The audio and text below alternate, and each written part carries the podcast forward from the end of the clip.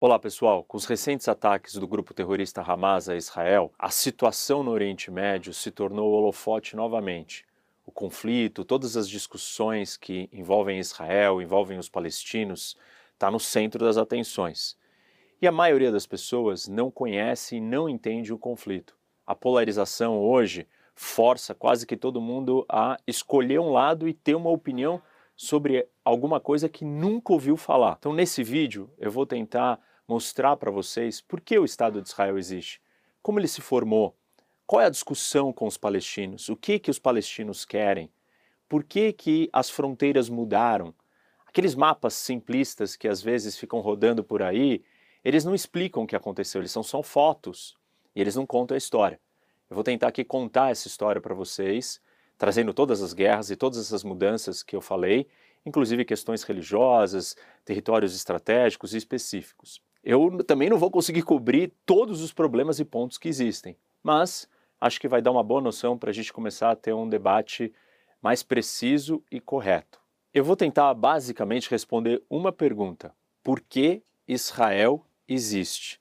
E assim, é, essa pergunta ela permeia várias outras e ela também está ligada com uma contaminação de desinformação e visões ideológicas muito carregadas que distorcem essa, essa pergunta. Né? Claro que no meio do caminho eu vou responder várias outras perguntas importantes, não tão importantes quanto essa, mas relevantes, é, e tentar endereçar as críticas feitas por muitos contra Israel, é, vários tipos de críticas, até mesmo aqueles mais extremos que acham que Israel não tem o direito de existir. Então, indo direto para a primeira pergunta, né, por que Israel está localizado aqui? Por que Israel existe? Muitos, junto é, com essa dúvida, ou com esse questionamento, ou, ou com a negação é, da existência de Israel, eles acusam Israel de ser um Estado colonialista, imperialista e que segrega as populações ou os povos que vivem juntos ou ao lado de Israel. Historiadores acreditam que os hebreus chegaram aqui nessa região, que é hoje Israel, em algum momento no segundo milênio antes de Cristo. Primeiro sobre Josué, depois sobre Davi. Vários reinos independentes hebreus existiram nesse território. De acordo com Martin Gilbert, um dos grandes historiadores, por 1600 anos os judeus foram a população maior estabelecida nessa região. Depois da conquista dos babilônios, persas e gregos, o reino judeu ele foi revivido no ano de 168 a.C., um reino independente. Mas aí vieram os romanos no século seguinte e conquistaram novamente a terra. Os romanos reprimiram as revoltas judaicas do ano de 70 e 135 depois de Cristo e mudaram o nome da região, que naquela época era chamada de Judéia, para Palestina, com o objetivo de consolidar e retirar os judeus da região, fazendo uma limpeza étnica. Desde o Império Romano, passando pelos cruzados até os domínios muçulmanos, todos tentaram expulsar os judeus desta região. Mas, mesmo assim, milhares de judeus permaneceram, principalmente localizados nas suas cidades sagradas, que eram Jerusalém, Hebron, Tiberíades e Safed, que está aqui. Agora, reparem aqui que é importante vocês entenderem o que está acontecendo. Onde que está Hebron? Dentro do que é hoje a Cisjordânia. Jerusalém já era uma cidade sagrada. Isso é só para vocês entenderem como existia a presença de judeus localizados neste território todo, inclusive em lugares hoje que seriam um Estado palestino ou que é uma terra considerada para o palestino. E por isso se explica o porquê de certos grupos, de certos judeus, uma minoria deles, dizem e acham que existem territórios aqui dentro da Cisjordânia que são territórios antigos dos judeus e deveriam continuar fazendo parte do Estado de Israel. Mas repito, esse não é a visão da maioria, mas essa visão existe e está explicado historicamente qual é o laço deles com essa terra e o porquê dessa visão. Além dessas cidades principais, ainda existiam judeus ou comunidades de judeus em outras cidades em menor escala. Dentre elas, Gaza, Ashkelon, Rafá, Acre e Jericó. De novo, aqui dentro, aqui de novo, em Gaza. Isso explica parte do problema e da confusão. Contar uma, uma outra história de tribos judaicas que estavam localizadas na Península Arábica, mais precisamente na Arábia Saudita. Esses judeus, no século VII, eles foram expulsos, massacrados, com uma perseguição e um ataque do profeta Maomé. E aí o Maomé disse que os judeus não poderiam permanecer, não poderia existir outra religião naquela península, somente a religião islâmica. Esses judeus que fugiram da Arábia Saudita vieram e acabaram aqui, em Jericó.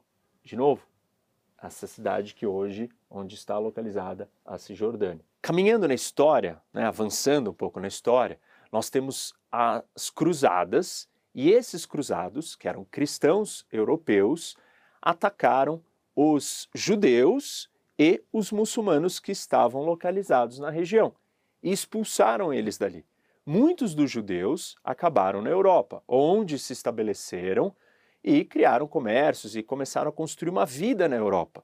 Muitos, não todos. A partir do fim da Idade Média, em 1453, a Palestina, essa região aqui que eu já expliquei quando mudou de nome, ela nunca ficou sem uma presença, nunca ficou sem uma presença documentada de judeus vivendo aqui. Para vocês terem uma ideia, quando os turcos otomanos, em 1516, ocuparam e dominaram a região, nós tínhamos por volta de 10 mil judeus vivendo aqui no norte. Ainda no mesmo século, no século XVI, relatos de britânicos diziam que essa mesma região aqui de Safed tinha 15 mil judeus e era um centro rabínico de estudo mas não era a região, a cidade com a maior população judaica. Jerusalém e Hebron ainda tinham populações maiores.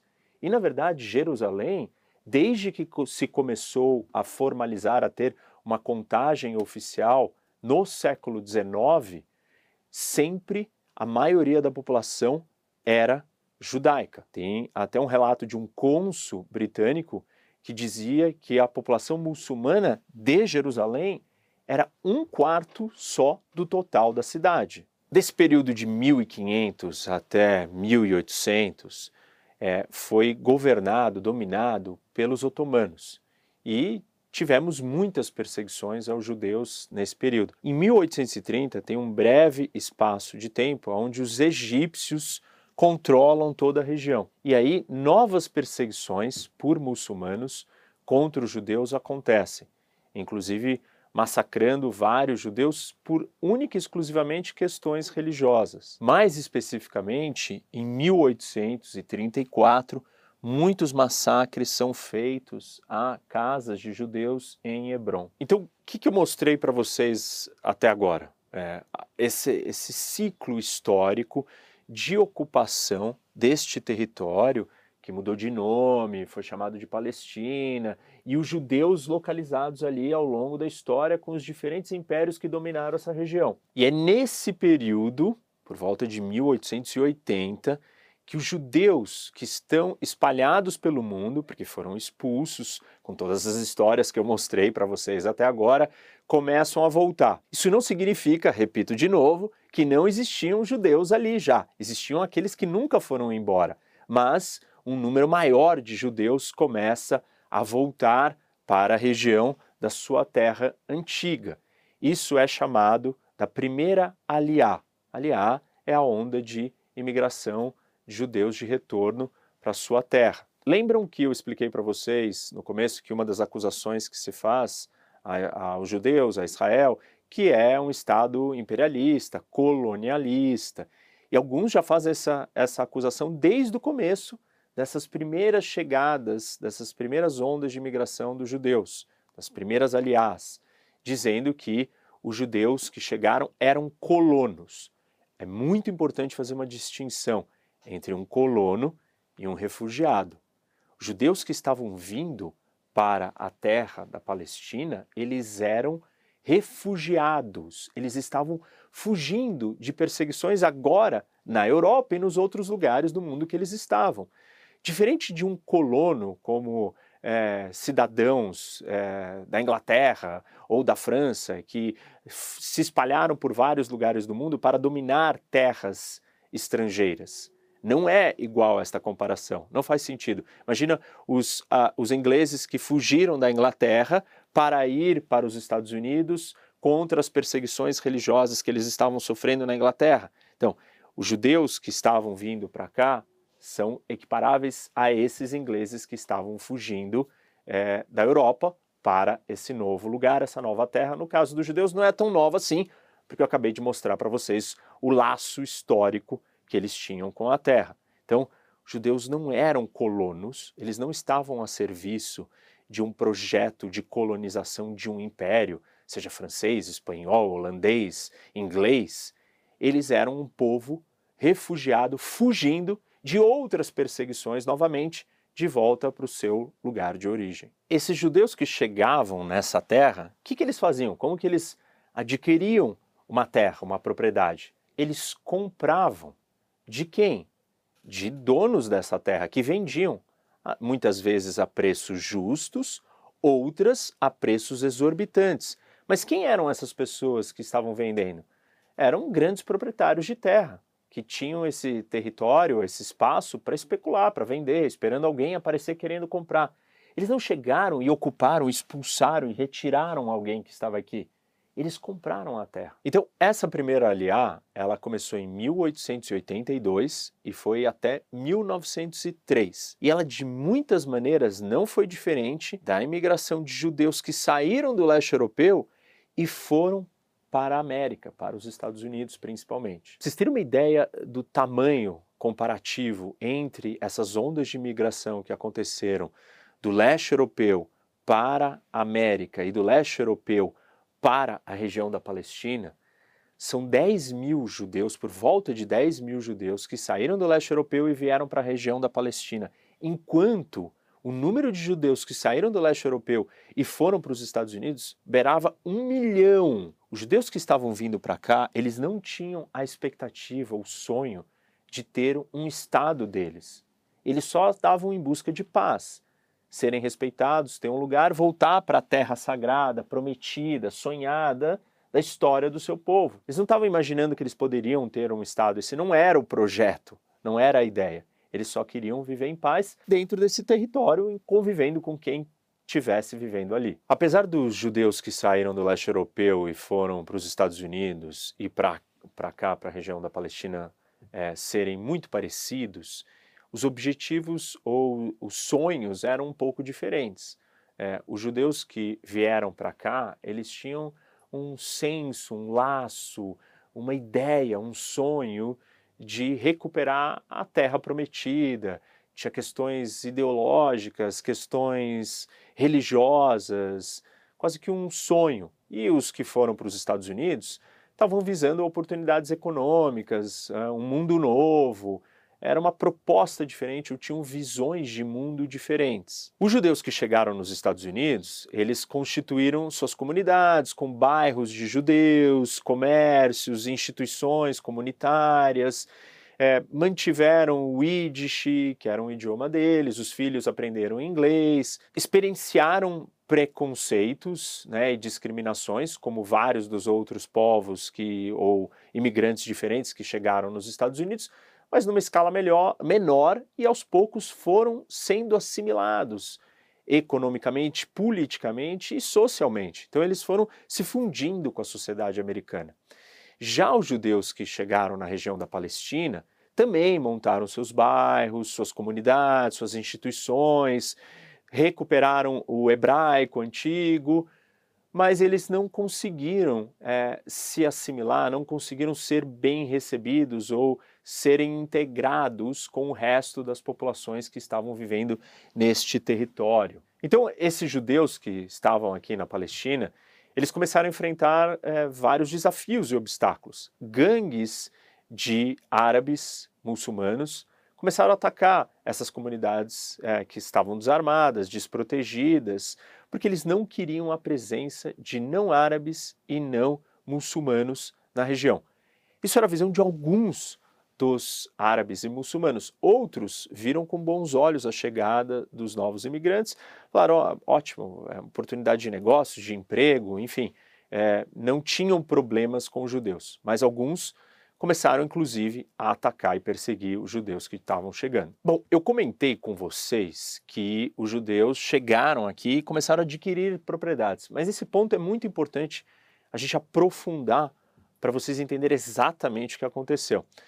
Existem narrativas, mitos, visões extremistas e ideológicas dos dois lados. Do lado judaico, a narrativa ou a história que se dizia era o seguinte: essa região era uma terra sem povo para um povo sem terra. Povo sem terra, os judeus, e uma terra sem povo. Ou seja, essa visão é, irreal dava a entender que não tinha nenhum árabe, nenhum muçulmano vivendo aqui, o que não é verdade.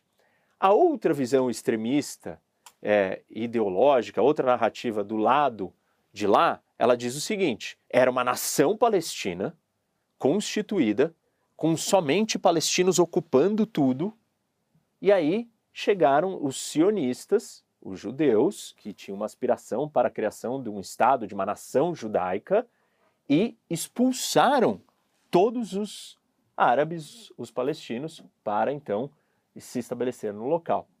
Nenhuma das duas é a realidade. A realidade é: existiam sim palestinos aqui, não no lugar, em todos os lugares, e chegaram judeus e compraram terras em certos lugares aqui. Talvez vocês estejam se perguntando, mas quantas pessoas exatamente moravam aqui? Não tem como a gente reconstituir os números precisos de um censo naquela época. 1880, é, 1882 é o começo da primeira aliá da primeira onda de imigração. Qualquer construção desses dados do lado palestino ou do lado israelense, ela vai ter distorções políticas hoje em dia. O que nós temos são análises é, aproximadas que dizem o seguinte: por volta de 500 mil pessoas viviam na região inteira conhecida como Palestina, que hoje a gente pode classificar como Gaza, o que é o Estado de Israel e a Cisjordânia. Hoje, nesse espaço inteiro aqui, são 10 milhões de pessoas vivendo.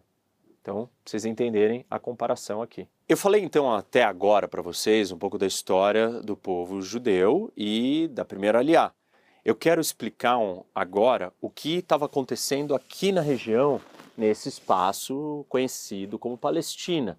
Qual era a organização política, geográfica? Como que estava dividido esse território? Quem comandava? Quais eram ah, os impérios ou as estruturas de poder e demarcavam esse lugar? Como entidade geográfica, essa região aqui, conhecida como Palestina, né, que hoje engloba os territórios palestinos e o Estado de Israel, ela não era muito bem definida ela não era uma entidade política autônoma, independente, formalizada.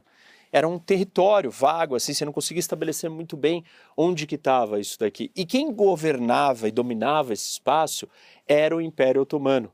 Desde 1516 até 1918, o Império Otomano ocupou e controlou isso daqui. Esse espaço aqui ele era dividido e organizado em unidades administrativas maiores que eram chamados vilayets. Dentro dos vilayets, nós tínhamos distritos que eram os sanjaks.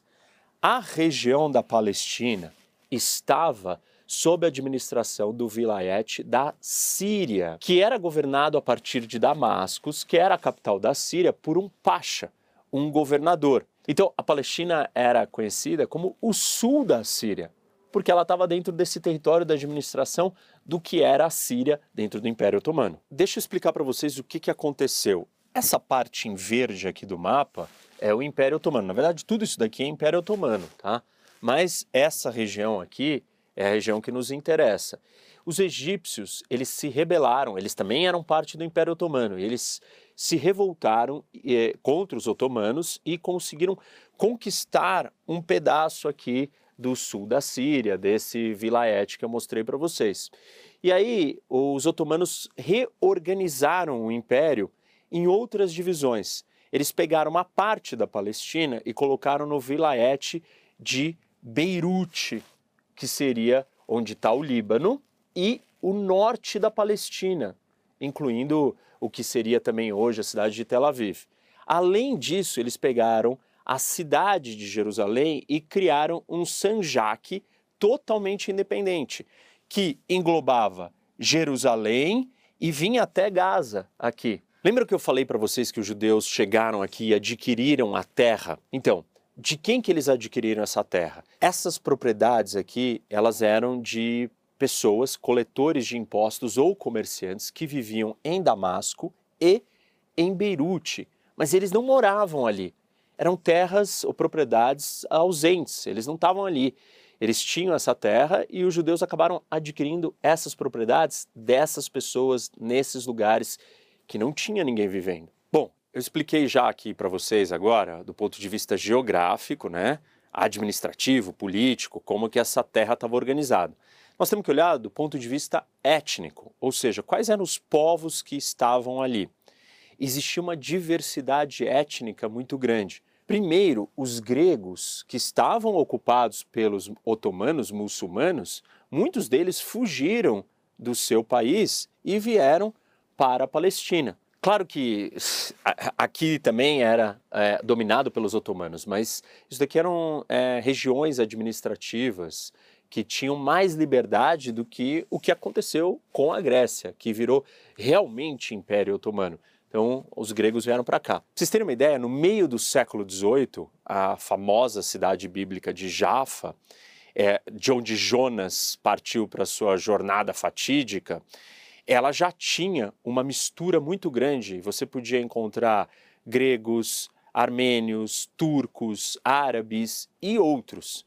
Ou seja, é, existia uma multietnia, uma diversidade muito grande de povos vivendo aqui na Palestina. E essa diversidade ela continua no tempo. Se a gente avançar um pouco mais para o século XIX, é, historiadores cristãos descrevem que as aldeias né, aqui da Palestina elas tinham uma diversidade muito grande. Você podia encontrar numa aldeia bósnios, circasianos, drusos e egípcios. A Enciclopédia Britânica, da edição de 1911, ela descrevia essa região com grupos etnológicos muito diversos que se falavam nada mais, nada menos do que 50 diferentes idiomas. Portanto, dada essa diversidade imensa, não fica claro e não é óbvio e não é absoluto o discurso de que os palestinos eram o único povo que compôs e que tinha organizado é, esse território com a sua população. Então não dá para dizer que eram só palestinos e que estava, que essa era uma terra deles. Esse lugar aqui era sagrado, era importante, tinha uma história muito antiga e gente do mundo inteiro tinha ligação com isso e sempre teve. E, enfim, uma série de exemplos aí que eu dei para vocês históricos de comprovações que mostram a diversidade étnica dessa região. Na verdade, nós temos relatos históricos que vão até mais longe do que isso. Alguns historiadores, demógrafos e viajantes que iam para o local diziam que a população palestina, um pouco antes da primeira aliá, em 1880, que eu comentei com vocês, estava é, diminuindo. O número de árabes palestinos, né, os árabes que viviam nessa região, é, não, eles estavam saindo dali, não estava concentrado aqui se tinha alguns lugares pouco povoados. Esse é o relato de alguns historiadores e demógrafos e até viajantes locais, usando exatamente essas palavras.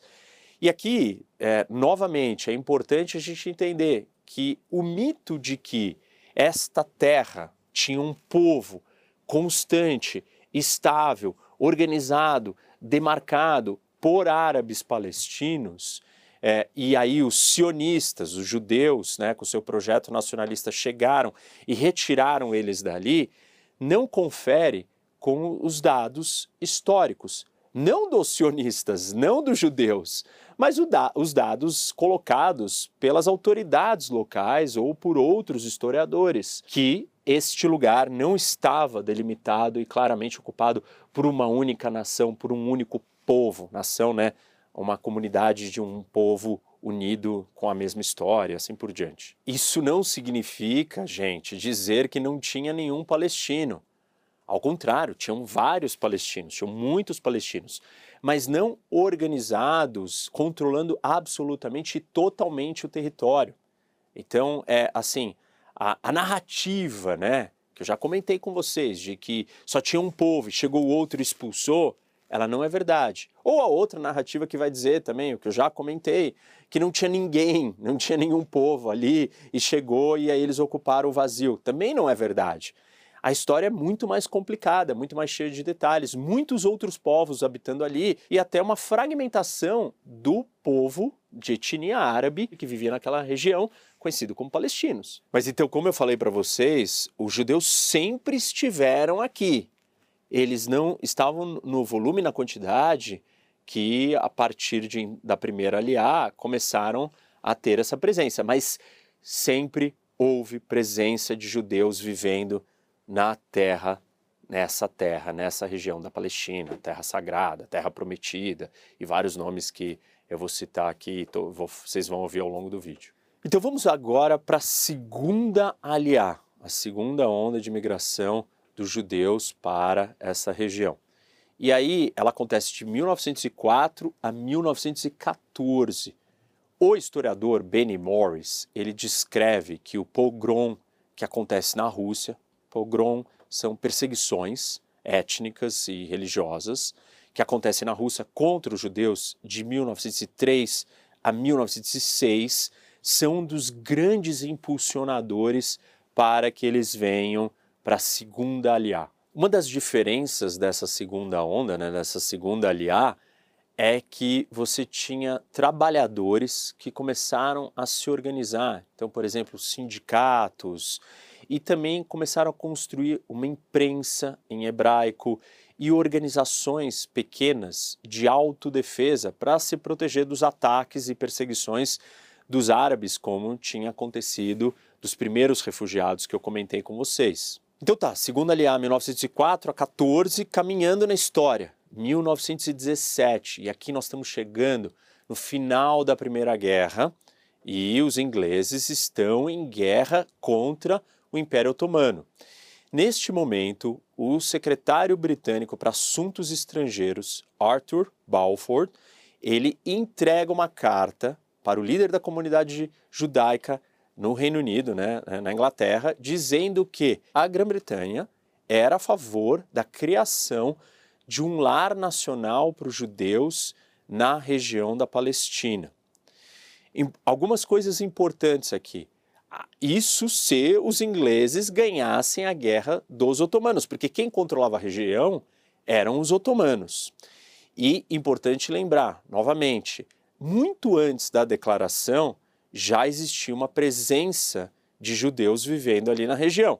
Então, antes disso, em 1917, a população judaica já era de 80 a 90 mil judeus vivendo nas suas comunidades, nos kibbutzins, por exemplo, ou em outras organizações, outras vilas, outras estruturas sociais dentro dessa região. Os ingleses acabam ganhando a guerra e o território ele vai ser dividido com os franceses. Os franceses vão ficar com a Síria, por exemplo, os ingleses vão ficar com o resto de outras partes ali dessa região, inclusive onde está a Palestina. Mas essa declaração, a declaração Balfour, ela não resolveu o problema, porque ela não estabeleceu esse lar nacional para os judeus na região. E aliás, aqui só para vocês perceberem, né?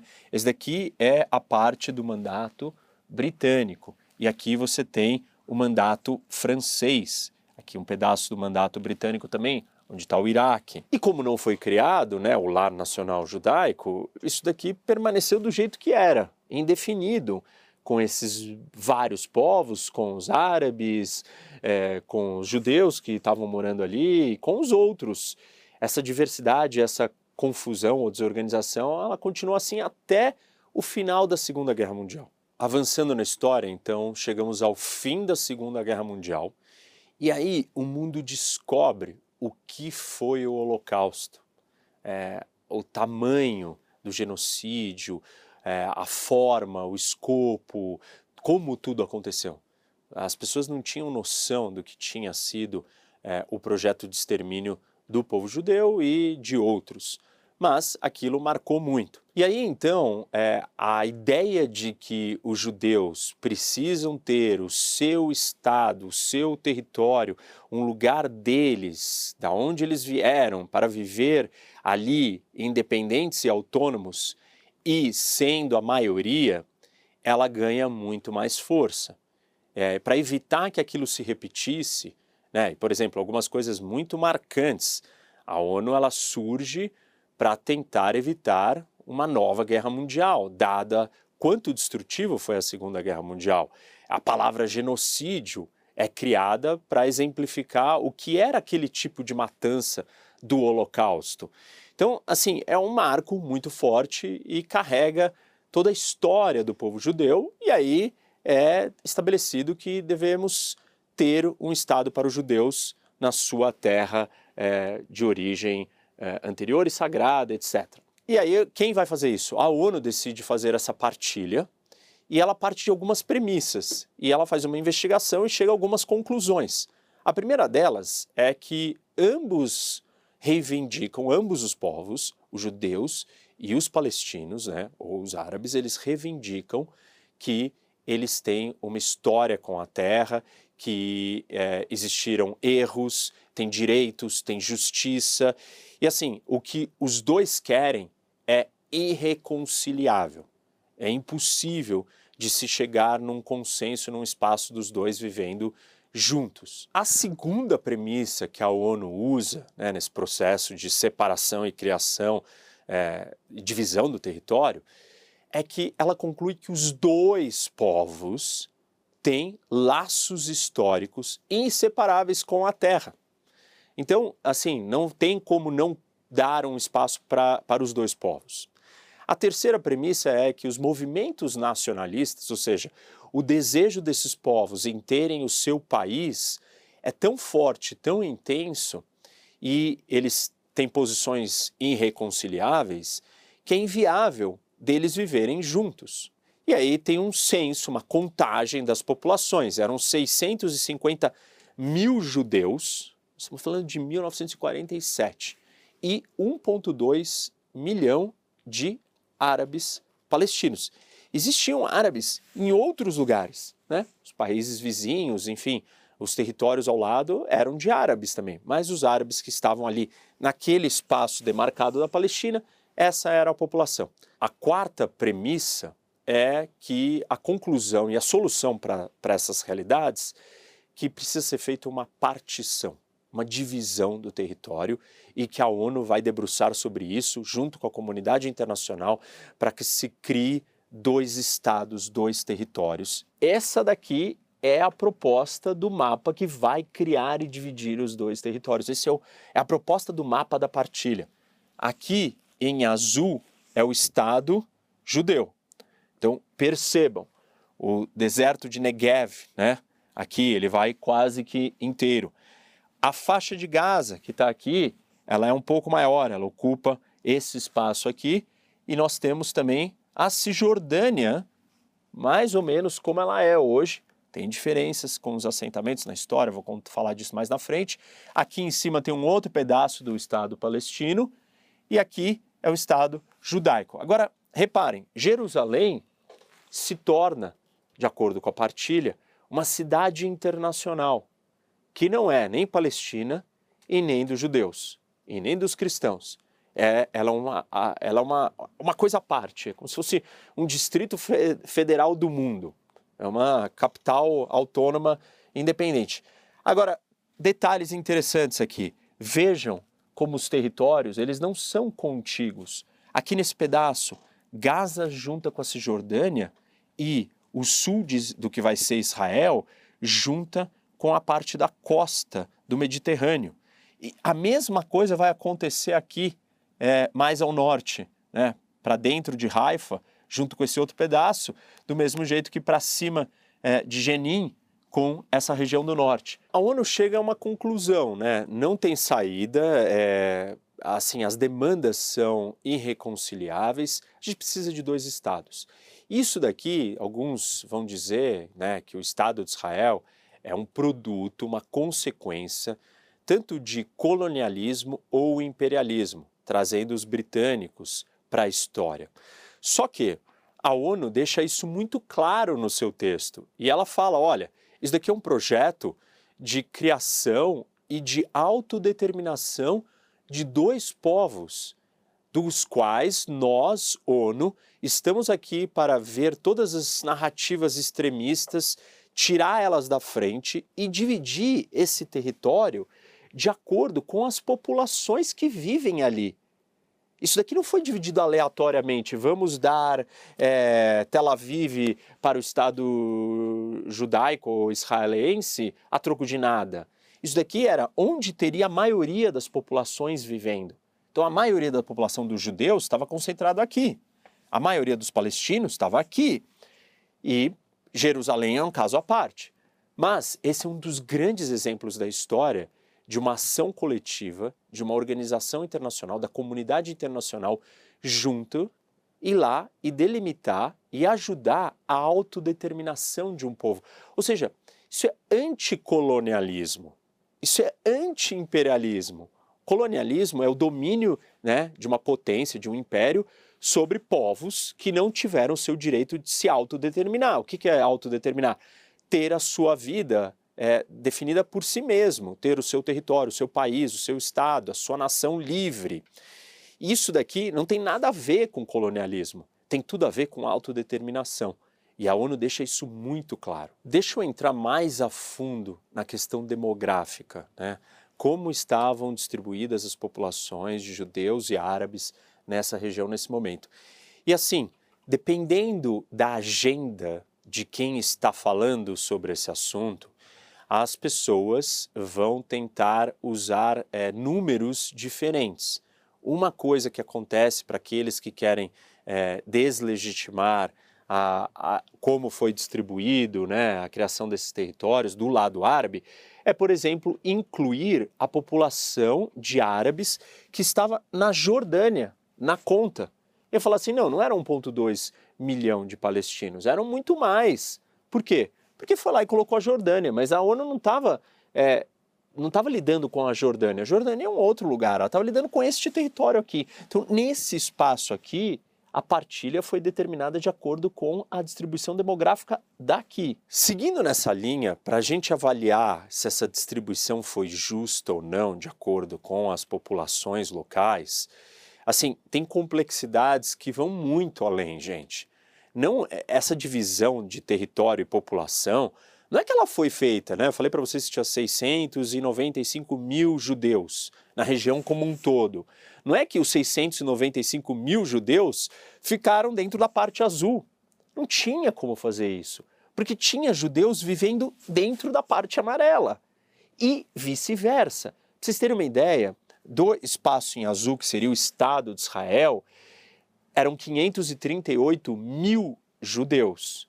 Desses 538 mil, além deles, você tinha 397 mil palestinos na parte azul que continuariam vivendo aqui.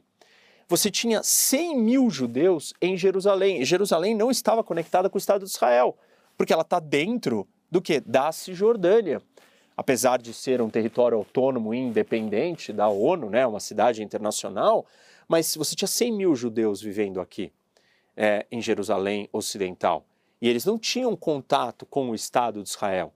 Então, assim, dizer, é, não dá para estabelecer um critério absoluto de ser justo ou não ser justo, não vai dar para separar todas as pessoas, tirar só tem judeu na parte azul e só tem é, palestino na parte amarela. Não teve como fazer isso e não foi isso que aconteceu. Vamos analisar a distribuição de terras. Quanto que ficou para o Estado de Israel, ficaria para o Estado de Israel, quanto ficaria para o Estado palestino. Se você considerar esta parte aqui, que é o deserto de Negev, que era um lugar inabitável, não tinha nada para ser feito ali, um lugar é, inóspito, ruim.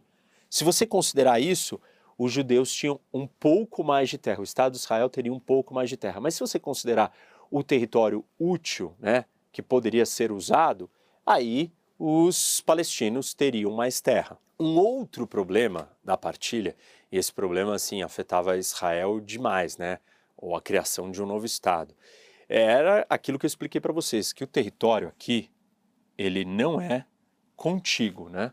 Então é, Israel teria que lidar com um pedaço do seu território separado. Ah, vocês vão falar, não, os palestinos também, claro, mas é, aqui também. Mas aí tem uma diferença muito grande. Todos os vizinhos são árabes e todos são aliados dos palestinos. Israel estaria sozinha. E aí vejam aqui Tel Aviv, como que ela está num espaço muito curto entre a fronteira, né, a parte mais avançada da fronteira é, do que era o Estado palestino, deveria ser, é, que é a Cisjordânia, até o Mediterrâneo. Essa faixa de terra, no seu ponto mais estreito, tem 14 quilômetros. Isso é o que a gente chama em geopolítica de não ter profundidade territorial. Vocês têm que assistir é, o vídeo da geopolítica da Rússia e o de Israel, que são opostas situações para o problema da profundidade territorial para a segurança de um país. Então, é, Tel Aviv, se atacada, dificilmente conseguiria sobreviver. E além disso, você precisaria defender os outros territórios perdidos né, e separados e distantes, que se tivessem cercados por Egito, por Jordânia, por Síria, por Líbano, Israel não teria como sobreviver. Os judeus não conseguiriam defender esse, esta, esta realidade geográfica dessa partilha colocada. Até mesmo Jerusalém, né? Falei, são 100 mil judeus que estão aqui dentro. Imagina para você chegar aqui e defender é, eles caso é, tenha um ataque. Então, do ponto de vista da segurança, é, essa partilha era muito difícil para Israel, era muito ruim, era muito complicada do ponto de vista da segurança. Já falei dos outros problemas também. Não custa lembrar ou contextualizar, gente, que Israel não era uma potência, primeiro, porque não era nenhum Estado. Era um povo que tinha vindo de uma perseguição, de uma das piores e mais catastróficas histórias de genocídio da humanidade. É, assim, um povo que estava destruído, fugido, é, fraco, e ele não tinha um Estado, então ele não tinha força militar para lutar e, e, lidar com todo esse território do jeito como ele estava dividido.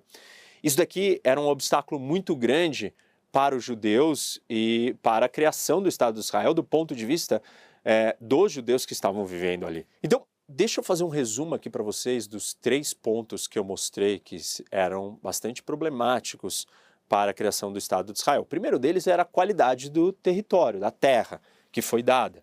E o deserto de Negev era claramente a pior de todas essas terras, mesmo que com ele Israel tivesse um pouco mais de território. O segundo problema que eu citei é a questão demográfica. Não sei se ficou claro para vocês, mas imaginem que vai ser criado um país e aqui tem 500 e poucos mil judeus na área azul, mas tem quase 400 mil árabes vivendo dentro da área azul. Você deve estar pensando, ah, tudo bem, né? Não, não é tudo bem, porque claramente é, eram povos que não podiam estar juntos, não se davam. Existia um receio, um medo de um confronto. Então, se você tem quase o mesmo número de árabes vivendo dentro da Terra Azul, é, isso é instável do ponto de vista da sobrevivência desse novo país que seria criado. E o terceiro foi o elemento que eu citei para vocês da segurança. Como que você vai proteger um território fragmentado desse se você está cercado por povos que não querem que você esteja ali, que não estão necessariamente aceitando, vou falar disso daqui a pouco, mas você tem a questão da dificuldade da segurança, é, não tendo um exército, não sendo uma força militar, está é, tá desestruturado para lidar com nações imensas do seu lado e um território todo picotado. Até mesmo aqui, gente, ó, é, nós temos um pedaço, né, mais um outro enclave é, palestino colocado é, aqui do lado de Tel Aviv, que é Jaffa. E apesar de tudo isso que eu estou explicando aqui para vocês, os judeus que estavam ali concordaram com a partilha, falaram: ótimo, é, vai ser assim então, sem Jerusalém, desse jeito, desse tamanho, com essa terra, com essa distribuição de população árabe dentro da, do nosso território, tá tudo bem, a gente aceita. Mas os árabes, não só os palestinos, né, os árabes todos não aceitaram a partilha e atacaram os judeus, declarando guerra aos judeus na região. Nós temos até então um território demarcado para dois estados, mas eles não estão oficialmente formados e formalizados. Por quê? Pela declaração de guerra dos países árabes. Eu não vou explicar as guerras agora e a continuidade dessa história, do resto da formação, mas tudo está organizado para o nascimento do Estado de Israel. E esse é o terceiro Estado que existe na história, gente. No vídeo da geopolítica de Israel, eu explico que Israel existiu em três momentos da história. Por isso que é um case de geopolítica, porque você tem dois períodos na antiguidade e um período moderno. E agora nós aqui encerrando hoje, nós vamos terminar esse período moderno, tá tudo colocado, tudo organizado para nascer o Estado. Mas primeiro temos que ver as guerras. E eu vou falar disso na parte 2 desse vídeo. Então até aqui vocês entenderam como que nós chegamos nessa criação. Fiquem atentos que na parte 2 do vídeo eu vou explicar todas as guerras até os dias atuais e como que o Estado de Israel foi tomando a forma, o tamanho e as fronteiras foram ficando do jeito que foram ficando e o que aconteceu nessas guerras. Então, essa parte é importante, mas a outra também. Então, assistam essa, compartilhem, deem like, sigam o canal, ativem o sininho e aguardem a próxima.